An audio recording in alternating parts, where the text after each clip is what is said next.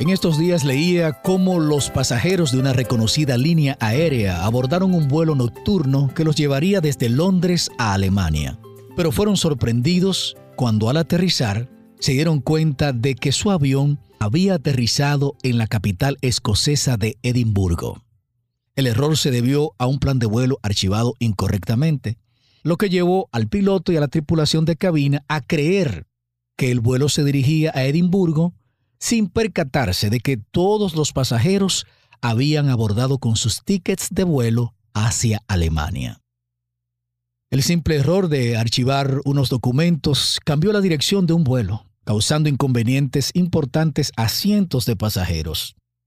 Cuando yo leí esta noticia, me quedé pensando en la velocidad del avión y la comparé con el hecho de que a veces tenemos las herramientas apropiadas, vamos a la velocidad indicada, pero estamos dirigiéndonos en la dirección equivocada.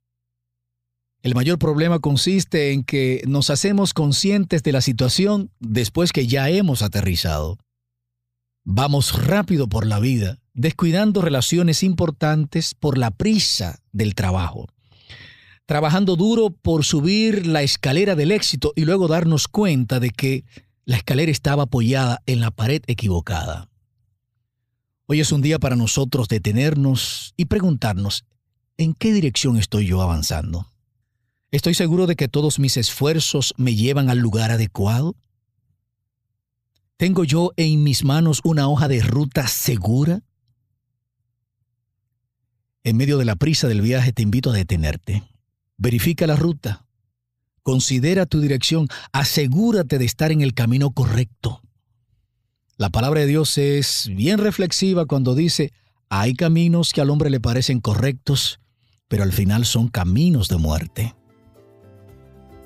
Hoy haz un alto, detente y verifica tu ruta. Miqueas Fortunato te invita a tomar mejores decisiones. Hasta la próxima.